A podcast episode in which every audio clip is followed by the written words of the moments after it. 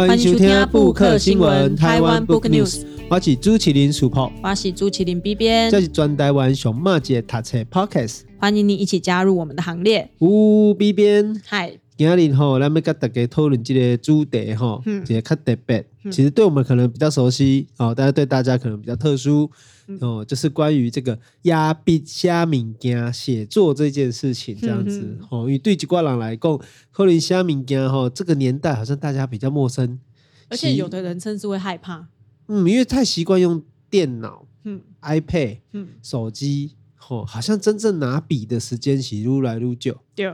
哦，阿那公较早的上课，可能除了作文课以外，好像也没什么机会写东西、写文章。嗯，呃，今麦可能嘛比较少写卡片，嘿，贺年卡嘛就，嘿，哦，阿写情书的机会也变少，可能拢用语音，语音的传告白语音。是，所以好像现在大家对于拿笔写作这件事情，可能就会比较生疏。对，哦，但是不可否认，就讲。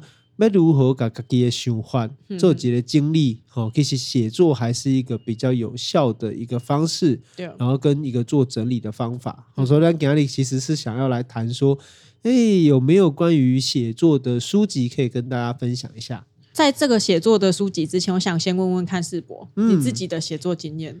哦，我写作这物件诶，写什么？例如，我细汉就写。耶诞卡片呢、啊，写很多啊，上课传纸条啊，然后武装的时候通信啊，好会准够笔友，现在可能已经没有这种东西了。哦，爱写批啦，然后后来考较大汉淡薄，咧写，比如写散文啊、修算啦，吼啊，后来弄了写论文啊，哦，就是后来我还算蛮喜欢写作、写论文的啦，而且后来发现好像自己的才华不在这个。虚构里面，然后我比较这适合写一些关于讨论或证明的一些东西，嗯，好，就是说证明一个说法，证明一个想法，这样子要一个论述跟论断。后来就看这写这个论文的时间啊，跟篇数也真的多很多哦。那或者是哎，后来写使命口述史啊，好，然后还是虾猪，嗯，虾猪阿玛虾几瓜讨论的文章，嗯，好像就有比较多的。差别，所以我觉得世博刚刚的分享讲到一个重点，嗯、一个是其实日常当中一直在写作嘛，是。无论是写卡片还是写情书，是。都是一些日常的生活上的一些小事情，问候啊，嘿，好像没有像写书这么难，嗯、因为好像很多人都会觉得写作是不是一个一定要哦很正式哦，我有下面诶不好，好像小学在写作文一样，要有一个什么题目或者是要什么目的才要来写东西。然后另外一个重点是，世博有提到自己好像比较会写那种论述式的、嗯，论文式的东西，嗯、而不是写创作式的。比如说要写出一个小说，写出一首一首新诗，这种比较创作型的。对，这就让我想到大学前半段有一段，觉得自己好像是一个不会写的人。哦，为什么？因为那时阵大学同学都中文系嘛。好多人都好会写散文，好会写新诗，好会写小说，这种虚构写作写得很好。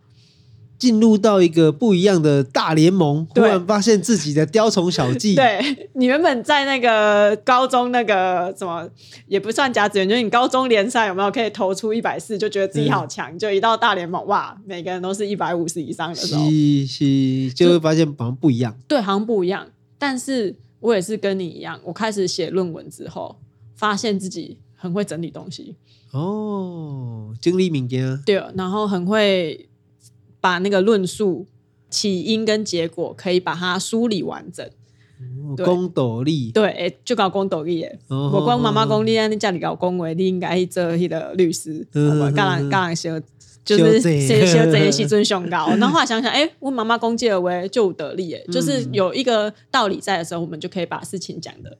嗯，好像比较完整，对，那虚构就会写的哩哩啦啦。哦，可能每一种写法吼，每一种物件可能都有伊个方法啦。哦，只是讲咱较早较无这个机会了解讲，到底一个文本要怎么书写会比较适合？对，因为我们好像都会陷入，比如说听到写作，就会陷入小时候写作文，嗯的这种既定印象里面。是啊，所以其实提到写作文，我相信每一个听众朋友跟我们都有一个。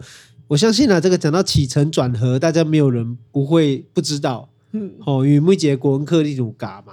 哦，不过在那之前，要不要 B 边跟我们讲一下，说今天我们想要跟大家介绍的是哪一本书？好，我们今天要介绍的也是跟写作有关系。为什么我们刚刚前面花这么多时间来讨论写作这件事情？就是因为这本书这个作者哦，他是《被讨厌的勇气》这个畅销书的作者啊，那书名就直接说《被讨厌的勇气》，作者直授最全面的写作指南啊，叫做取材、执笔、推敲，好三个步骤。嗯。可是，一开始看到这本书的时候，你就觉得，哎，最全面的写作指南，那他是不是会跟我讲很多写作的方法？对，哦，比如说，哦，我几篇文章开头要怎么写，好，中间要怎么铺陈，好，结果要怎么写？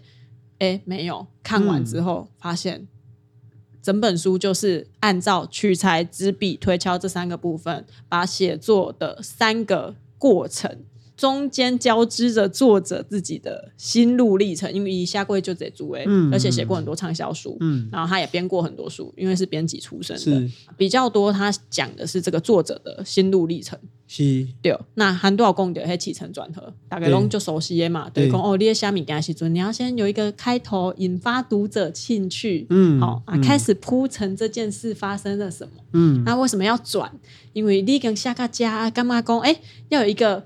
转折让读者觉得哇，大吃一惊、嗯、哦！转折之后，你要有一个结尾来告诉读者说：“哎、嗯，给他代记哦，对我造成什么影响？”嗯，哦、这是大部分中学的国文老师大概都会这么教吧？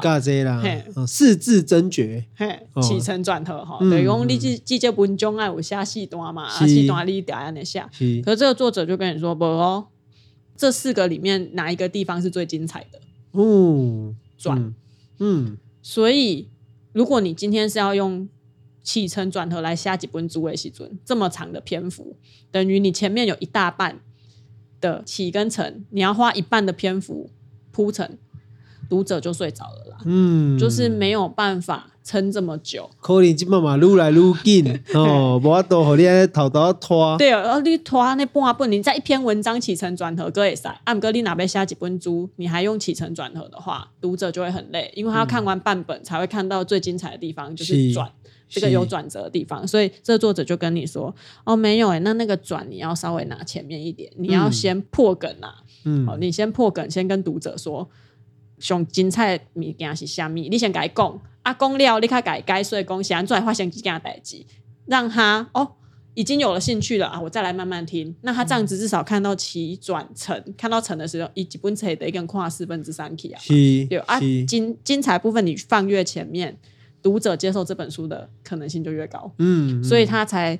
会说哦，如果我们今天要做的是一本书，是一本畅销书，你要写一篇比较长的叙事的时候，你应该用这个结构。嗯，但不代表起承转合是错的啦。嗯，他只是提出这个他的想法，让大家知道。那我们今天会从这边来讨论这一本书，然后讨论这一本写作书跟其他的书。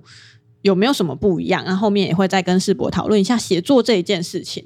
嗯、其实这嘛是一个道理啦，吼、嗯，因为这个时代咱定讲啊，就说这个影片，可能十分钟你就较无想要看，啊、那更不要说是一本书，它如何让人家持续可以去引导他阅读，或是让他继续翻下去的兴趣。嗯，我觉得好像是一个蛮重要的关键。嗯、所以那么，变成讲这几个些技术。哦啊，当然它也是一种技巧，但是不可否认，文章或者是书籍如何让大家越来越愿意持续去阅读，一开始几几类 S I 设计的物件，对哦，就是同同学说的，说取材、执笔、推敲。那我们还记得说，诶，以前我在写申论题的时候啊，那老师就会跟我们讲说，诶，其实如果你要从无到有，要写一篇文章也是很困难的。对。哦，其实是实在上是讲，你不管是咧写一个题目，要写二十分钟，还是讲写一篇作文，吼六十分钟，还是讲讲要写一本册，可能要开一档，这其实东西哈，像我们上次那个节目也有聊到嘛，嗯、其实你都是要先分割，嗯嗯，哦，那先分割它的段落以后的下一个步骤，其实就是讲你要把这个部分所有的题材，其实都要把它先全部，哦，把它挑出来哦选出来，哦，就做一个取材的动作。哦，那下一步才能够去决定说利贝安诺来下下名家哦，所以其实这有没有都得结问题？我觉得我们上次提到的思考，其实编辑思考上，它第一个是你要做分类，那第二个当然是，当你把它分割之后，你开始去收集材料，那切记的是放在菜篮子里面的菜，哦，不一定全部都是要在这一道菜里面炒出来。对，好，一毛扣连混做三行，分做四行，甚至讲另外一行是给灯缸这边来煮，哦，这边来炒的物件，这个其实爱注意。哦，你要想想讲，什么物件都被坑入去店来对，除非你做的是佛跳墙。哦，我我一定会成功啦。哈。我觉得这个写作书其实要让人家知道，就是说，哎，跟别人不一样的地方，其实我觉得它一定有它的特色之处啊。所以 B B 要不要讲一下，说，哎，那到底这一本我们选的这个？取材、叙事跟推敲，它跟其他写作书有什么不一样？刚刚世博讲那个重点，取材，我们就像厨师一样，是要拿很多食材。采访者也是嘛，我要被下几本书，我可能收集了各式各样的材料。相信世博之前在做那个使命口记上的口述史的时候，应该也是他一定讲了很多很多精彩的故事。可是，是不是所有他讲的东西，我们都要一字不漏的放到文章里或放到书里面？这就是写作者必须要取舍的，哈，就跟厨师一样。你讲的这我的印象最深刻啊，因为其实规个书名靠出书来，对，它的逐字稿是接近六十万字。嗯嗯嗯。我们讲我那上来构想的讲哈，但大概啊，传一个朋友一个看。哦，其实我这时候是一个策略的，嗯、我希望讲咱传播讲的少年朋友去改记名，也刚刚讲大家有个重视，哦，啊，当然也对自己较有信心。嗯。好，那未来当然这些朋友以后也会成为我们。出书的时候的一个这个宣传者，对，哦，啊，不过我的会员节很凶的讲，嗯、但是一个新的人去记欧丽桑，嗯，那欧丽桑一定会把他的很多理论啊，很多想法，其实他会在适当的哦，可能的功给功能点睛啦，哈，就是再把它讲一遍，哦，所以表面上六十万字的逐字稿，其实哦有很多重复的地方。哦，所以外中其实就是做其中的剪接的角色啦。哦，等于这些书名靠出来，对重复的东西，到底哪一次重复的那个段落是最精彩的？可能我们就用它做基础，然后再把呃有点相似但有点不太相似的地方，再把它做一些补充。啊，其实这种剪接的工作，其实取材上就是我那时候扮演的最主要的工作。没错，其实世博那时候做的就是这样子的事情，而且。这个取材还有一个关键的情况，你面对这么庞杂的资料，一定有一些地方是哎特别打动你的心的，然后一定有一些地方是你读起来特别感动的。一来收在你是不是就会很期待读者一定要看到？嗯，我一定要放到我的书里，我一定要放到我的文章里。所以这本书的作者的功，你在取材的过程，其实取材者好的是下下文君为郎了，你一定会感受到那个情感。嗯，嗯，所以这个情感如何传递出去？就是你取材过程中一个很重要的一个依据啦。嗯，哦，你越感受的越强烈的时候，那那个东西就是越与众不同，然后越特别，越需要让其他人看到的地方。嗯，对，那你感受到了之后，你才会再去下一步，就是执笔。啊，纸笔其实是所有写作者最熟悉的过程呐，就是写出来嘛。嗯，我一定是用害怕呀，也是啊。可是通常取材完之后，你得。一定要想办法写出来嘛，对不对？嗯、对，老师会害怕啦，尤其会害怕写不出来。嗯，好，嗯、那它里面就有告诉你说，那我要怎么写？蛮有趣的。他说，其实写作的人其实就是一台翻译机，就使命欧力上工匠你这位那咋办哩？可是你要怎么让他的思想、他的故事更普及，让更多人看到？那这个写作者他就会变成一台翻译机。嗯，我要把。前面的这些前辈的话，然后转译成一个更好理解的文本，嗯、或者是把我心中感受到我在取材过程中感受到的那个感动，也要传达的出去。所以这个翻译的过程中，这个翻译并不是说把英文翻成中文，把中文翻成英文的这种翻译，而是把。情感翻译成文字，把别人的故事、把别人的人生翻译成文字的这个过程，嗯，对，所以我干嘛讲，想说陶陶景公基本上没有教你写作技巧，嗯，因为它里面的内容都是偏向这样子比较心路历程式的，哦，当然你脑下过敏给他清楚，哇，那讲的时阵是不一定可以感受到，对我以前在写实名口述史的时阵，可能有这种感觉。有两种做法啊，好、嗯，比如我较早冇听过问一个好朋友哈，哈、嗯。呃，苏硕斌老师在跟我们讲说，所以写作最重要的其实是字数。哦，你有讲规定家己哦，逐礼拜哦一定要写偌济字哦，啊，你有主人发现讲一年过了哦，你想看觅，你若讲一礼拜写两千字，其其实不多哦，一个礼拜写两千字，一个礼拜两千字，一年五十二个礼拜。对，其实你已经写十万字了。对，能不这样呢？对啊，嗯、啊，问题你看哦，按了这种一年你写呃一个礼拜写两千字，你一工其实才写几百字啊？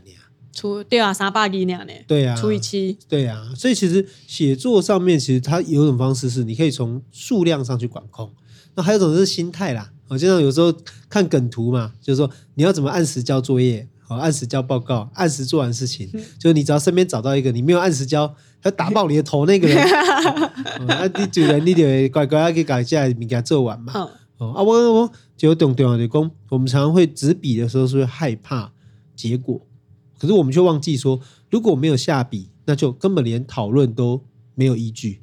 哦，所以你提笔啊，就讲怕键盘，哦，他怕雷进行。其实我觉得最大的害怕其实是从无到有了。我就你也还没有取材哦，你可能也还没有取舍，那你什么都还没有做，那一片空白，你要准备下笔，那我觉得这是最大的困难。哦，那当你只要开始的有增加哦不同的脉络或不同的知识跟材料的时候，其实被凯西下应该是不会再困难的。对啊，因为我在虾米给的过程当中，也会常常遇到一些可能大学生或高中生哦，他就会私讯我问我说：“哎，BBM 为什么你都写得出来？”我就说。没有啊，你就想到的时候，你不要觉得我今天看这出韩剧，我是为了要写剧评才去看这出韩剧，而是我看了韩剧之后，我有事情想要告诉大家，我才去写。我想写，所以我写出来了。就是那一个想写的动力大于你去怎么讲，设定目标一定有它的好处。比如说，我这一出韩剧，我一定要写出一篇，但是我那一篇到底什么时候要写我？其实并没有告诉自己说哦，我一定第三集一定要写出一篇，因为这样压力会很大嘛。嗯。可是我会告诉他们说，没有，你想写的时候，你就打开你的电脑，打开你的手机的备忘录，嗯，你就是写下来，你也不要想说我写的好不好，嗯，我就先写嘛，写完之后再说嘛，反正东西已经进来了，嗯，你就先写。就像苏老师讲的，你一天写三百字，一个礼拜写两千字好了。但是这个写前提是。你不要怕你写的任何东西，因为你还有最后一个步骤叫做推敲。然后写论文也是嘛，你写完你一定会全部再看一次啊。写书也是啊，我一定会再看一次，我那个时候再来做修改也不迟。但是如果你不写，你就永远没有得修改啊。嗯，所以说我就跟他们说，没有，你就你就是开始写。你现在很感动，你就算只有很感动三个字，你也是把它写下来。嗯、这出戏我很感动，可很感动之后，你你打出很感动这三个字之后，你可能后面你就会继续的。有源源不绝的东西跑出来，就继续写就对了。嗯、我刚刚讲，其实咱台湾社会有一个特色啦，吼、嗯，这不一定好，有一定坏。不过，咱确实吼，不管拄着什么代志，我们不容易，也不主动去表达自己的内心感受。嗯嗯嗯。我刚刚这是一个，这是一个社会特征啦。干嘛台湾人干嘛避暑？嗯，有点害羞。嗯嗯，对我每去讲讲，哎、欸，我对这个物件哦，我到底是感觉啊，为什么好？像你讲的，哎、欸，我看着这出戏就感动诶，啊，感动你把这个情绪下来，你纯粹你可能就衍生出说，哦，哪一幕让你觉得最感动？嗯嗯，哦，多几个片段让你觉得最让你感受到深刻，哦，真是触动到你的内心。那、啊、其实你俩为这个自己的内心去哦，你可能就挖得出说，哎、欸，原来是这样啊。哦，这原来哪哪一个部分你特别喜欢？那可能你看几出戏，看两出戏，其实你看了两出、三出、四出，你后来发现，你可能就慢慢找得到自己的兴趣，哦，自己的特别的喜好。这个喜好有可能就是你的自己的个人的风格或个人的习惯。我觉得这个是我们过去好像比较欠缺去挖掘的一个部分。嗯，底下有些人不是只有怕写而已，还怕人家看。嗯，就是会想说，哦，我写出来的东西会不会别人看了觉得写的很烂，或者是写的不好，好像怕被批评。我觉得这有点是因为以前我们写作文都会被打分数造成的。我像下下下下出来，你看好像一定要被评价，一定要被评论。可是其实写作不应该是这样子的，写作应该是我只要诚实的。把我想要讲的事情写出来就好了啊！别人觉得你写的烂又怎么样啊？他有他的想法啊，不然他也可以自己写出他的想法嘛。我对写作的看法是安内啦。我喜干嘛讲？很多人在写作这条路上会遇到的两个最大的一个的是兄弟讲诶，嗯，你怎样被写啥，写不出来。第二的是写了了，很怕别人看，惊人看，嘿，惊人讲，嘿，哦，啊讲可能自己会感觉讲啊，是不是我写个无够好，可是我会觉得啊，姆哥立下米啊，就是代表当下的你自己啊，所以而且不用害怕啦。现在平台那么多，写、嗯、的人那么多，嗯，写的烂的人也很多啦。老实说起来就是这样，所以没惊哈。那 B 边你要不要跟我们讲一下？就是说这个关于这一本书啊，就我们哎就近出版社出的哈，这个作者是古贺史健哈，而且下柜做这做五名的册。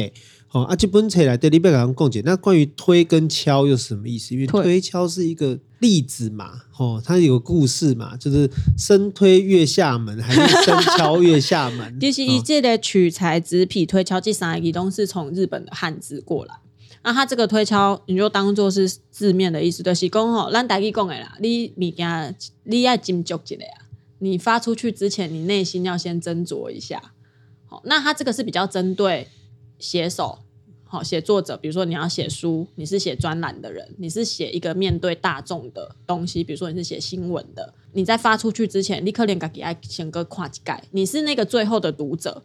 理想上啊，他这一本书里面当然有提到说，理想上你应该要找另一个人帮你看，因为你自己在写的时候，你会有一些盲点，你看不清楚，好，有一些遣词用句的问题，你看不清楚，所以理想上你应该找一个你心目中最好的读者帮你看啊。那个读者他觉得最好的是谁？是你觉得他文章写的很好的人，比如说我那干嘛世博文章写了就好，好，阿姨啊，我那写文章的时阵，我要给世博看，好，请世博给我建议，这是有道理啦，嗯，好，因为你好一个文章嘛，写加加好的人，其实你也在互相的去。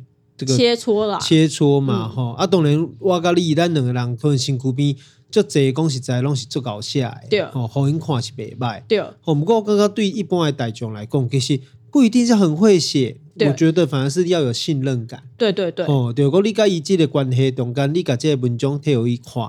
你家己袂避数啦，还是讲伊甲你讲的这道理，你你你你别刚刚讲，哎、欸，是咪调侃给你考试啦？我觉得信任感好像也是这种文友跟树洞，然后的一个很大的前提。没错没错，所以总之呢，伊的想甲你讲，你要挑出一个你觉得适合给你建议，然后你也放心把东西给他看的人。可是。我们每天写那么多东西，比如说你写情书、写脸书贴文，总不会有那么多人可以帮你看吧？嗯，好，那它有另外一个很简单的方式，你拿用电脑拍字，你通常都横着打嘛，对不对？你把它转直书，哦，转成直书，嘿，换一个字体，嗯，你再看一次，你就会觉得这篇像新的文章。哦，你这样重新看的时候，错字就会跑出来，是文法不顺的东西也会跑出来，哦，写的不合逻辑的东西也会跑出来。哎、欸，这个真的是个好方法嘞。他说很神奇。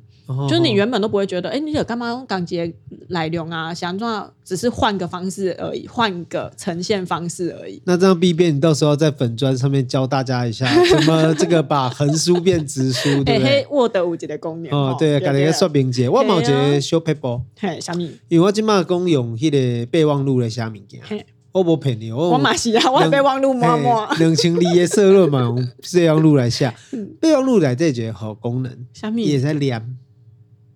你是讲可以念出来吗？对，虽然说一念哦，个八加 Q，你知道不？也准准准准。欢迎收听布克新闻。不过吼，不过其实这听冇差。真的吗？嘿，也当念哦。对对对，我是篇文章来对，我哪个念出来？其实我就会听讲，哎，安尼听起来有顺不？哦，啊，当然我是听讲，迄个会使调速度啦，讲话速度啥，现在啊，查查甫诶，还是查某声，也在算啦。嗯、哦，啊，毋过我不管怎，其实我觉得这是一个墨异化的动作。就讲，不管是你甲横变直的，嗯，哦，或者立体，哦，还是讲咱用看，你该用听，嗯、我觉得这种方式都是让它变得更墨异化。其实也是让你对这个文本可以用一种新的方式重新去检阅。对，哦，这也是一种自我检视的过程。对对对，各有结红话。一来电脑供点印下来，哦，因为我们习惯用电脑看嘛。哎，这真正是我较早弄安尼咧。我校稿一定要用电脑，一定要印下来。嗯哼哼，就是看别人的稿，我没印下来，我都会找不到错字。我写论文安尼咧，我拢拿一篇论文写个差不多七八成，嗯，我就印啊，嗯，啊印的时候就会看，好啊，重新再把结构腾到白纸上，看一下这个结构对不对，好啊，甚至讲后来写完嘛是拢安尼，就是重复都在纸本上做校对。对哦，所以。这个推敲。总而言之的是，你换一个形式看文本，无论是换一个人看，还是换一个载具看，还是换一个字体看，哦，换换一个媒介，好，换一个媒介来看、嗯、都可以。总之找到你的方法，我觉得刚刚那个念下来的也很棒，因为你哪一些想哭的时候买单，这边这边这边听，有没有？不是因为洗澡是灵感最。丰富的时候哦，有一个说法啦，因为那个时候血液循环特别好。对啊，可是洗澡又没办法马上把它写下来。对，所以我觉得一边听自己写的东西，好像有点自虐，但是应该有用。嗯，所以不怪哦，这些作家的册哦都非常的畅销。啊，B B，你刚刚有提到这个，他写过这个被讨厌的勇气，而且别个往后，好像全球卖了几百万本哦，光台湾应该就卖了。几十万本有，有卖了几百万个几十万本，当然可以被讨厌了。对啊，哦、被其他作者讨厌。是，不过看伊讲，伊讲你讲，你头先跟我讲，伊讲，这个作家对册伊有伊的想法嘛？对，而且安怎看？因为他原本是杂志编辑，好啊，那平常平常型哪会看杂志来看看书的听众朋友，可能就会知道杂志跟书有一个最大不同的是，杂志通常有一点时效性嘛，比如说周刊呐、啊，好月刊呐、啊。他可能会比较关注当下的议题，书的话，它的议题性可能就可以比较持久一点，好，安或者是那一个材料可以是经过岁月的历练，然后可以长期被讨论的，哈，书被保存的资讯可以流传比较久。那这个作者呢，他里面就有提到说，为什么他可以写出《被讨厌的勇气》这样子畅销的书，因为他希望这一本书，就算是一百年后的人来看，也要看得懂。一百年后也要看得懂是怎样的概念，就是比如说现在很流行，好，假设我们现在用 FB、IG，你干嘛一百年后应该可以跌？可能一百年后的人因有自己的 IG，嘿，有一些新的平台对不对？嗯、所以他就说，那这一些流行词汇、好流行用语，就尽量不要出现在书里面，因为一百年后的人会看不懂，一百年后的人。不需要这一个资讯了，所以一百年后的人需要怎样的资讯？如果大家有去看《被讨厌的勇气》，里面是一个哲学家跟年轻人的对话嘛，所以留下来的是一个你对生命的看法。啊，几百年为狼还需要这个吗？可能需要。几百年为狼还是会被讨厌吗？也需要。他们还是需要被讨厌的勇气。嗯嗯、所以以来的下的这个重点，所以也下这本取材执笔推敲的时阵嘛，是积累斗力啦。好。那我们今天做谈这本有点可惜啊，世博是不是还有另外一本写作书也想要跟大家分享一下？嗯、因为我们也想跟大家介绍，其实是一本叫做《叙事弧》，啊，弧是弧线的弧，它是普利兹奖的评审哦，教你怎么写出这个叫好又叫座的采访报道。那当中有共点嘛？写作分成纪实写作跟这个虚构写作，那还有一个叫做非虚构写作。好，那当然了，公这到底是啥艺术？其实过去这几年当中，哦，台湾社会对于非虚构写作也越来越重视。好，当然这是因为台湾的历史跟故事哦开始好像垮掉嘛。那但是问题是怎么把这个很枯燥的史实哈跟史料材料变成有趣的文本？这个就很考验大家的功夫。好，所以到底在虚构跟纪实当中要怎么取得一个平衡？尤其在国外，关于这个报道写作的一个讨论，其实又越来越的越盛行。好，所以那时候我们也用了一本，就是我们在准备做一本跟二二八事件有关的这个非虚构写作的书的时候，其实我们就是用这个做材料，让大家就是等于说，除了读章节之外，然后还有一起讨论。好，那一起讨论之外，再配合各自想要写的文本，然后做一些交流。哦，所以这样的一个模式，其实也帮助我们去认识说，诶，原来到底要怎么去哦面对说写作的虚构跟纪实中的平衡点。哦，所以这一期也趁这个节目的最后啦，就介绍这一本，这一本其实是呃新乐园出版的，哦，杰克哈特写的一本书，叫《叙事湖》。那其实是想要跟大家鼓励说，写作有很多种不同的方法。哦，那接着我讲的方法，其实每一个人都有每一个人的习惯。有人可能诶，写作之前一定要喝咖啡啊，有的人可能写作之前一定要冥想啊。好，那有每个人自己的仪式感，其实这些仪式感也都是他在怎么拆解写作的一个过程。好，当然，金麦郎可能不一定用笔，不一定用抓，不过金麦郎其实他一样需要写作，一样需要表达，一样需要呈现最好的自己给别人看。我刚刚讲，咱今日透过这个两本册，好简单来介绍，讲到底要怎么。这个书写，我觉得目的也是希望说，呃，每一个人透过无同的方式，把自己的人生做一个记录，哦，那么这嘛是一种很好的方式跟挑战。哎呀，我最后业配一下，我这本书有写一篇书评放在读墨，好，所以如果大家去读墨电子书的网站找取材执笔推敲，下面应该就有那个连结。我后来第二次读这本书的时候，我发现他应该不是走一个单纯的写作书，因为叶锡存的一些熊工，他如果只是写作书，那很多不写作的人就不会来看他，我觉得有点可惜。所以我叶锡存下几篇文章是人生就是一场漫长的写作，因为其实你面对你的人生，你就是不断的在整理嘛。就我那上一集节目讲的，天哪，我们二三年就是人生的一个系列是是，真的明明就在谈编辑跟写作，嗯，可是最后。都是还是跟人生有关，对啊，因为你的人生就是不断在整理，不断的在吸收新的东西，吸收新东西就是取材。你把你吸收的东西表现出来，就是纸笔。那你决定要不要把它写出来？跟比如说你喜欢一个人，然后你要跟他告白，你告白前你会想一下你要怎么讲。那那个怎么讲就是推敲。所以这一本书其实他教的很多。写作的心路历程跟他的道理是可以用在人生方面的，有路用的啦，无路用的，所以我也配一下我自己的文章啦，大家也可以上读墨买这本电子书，是，到时候要请 B 编把文章也贴到粉专啦，哦，好啊，给大家参考这样子，好，有什么意见或者说有什么书籍想要推荐给我们，大家可以继续来聊聊。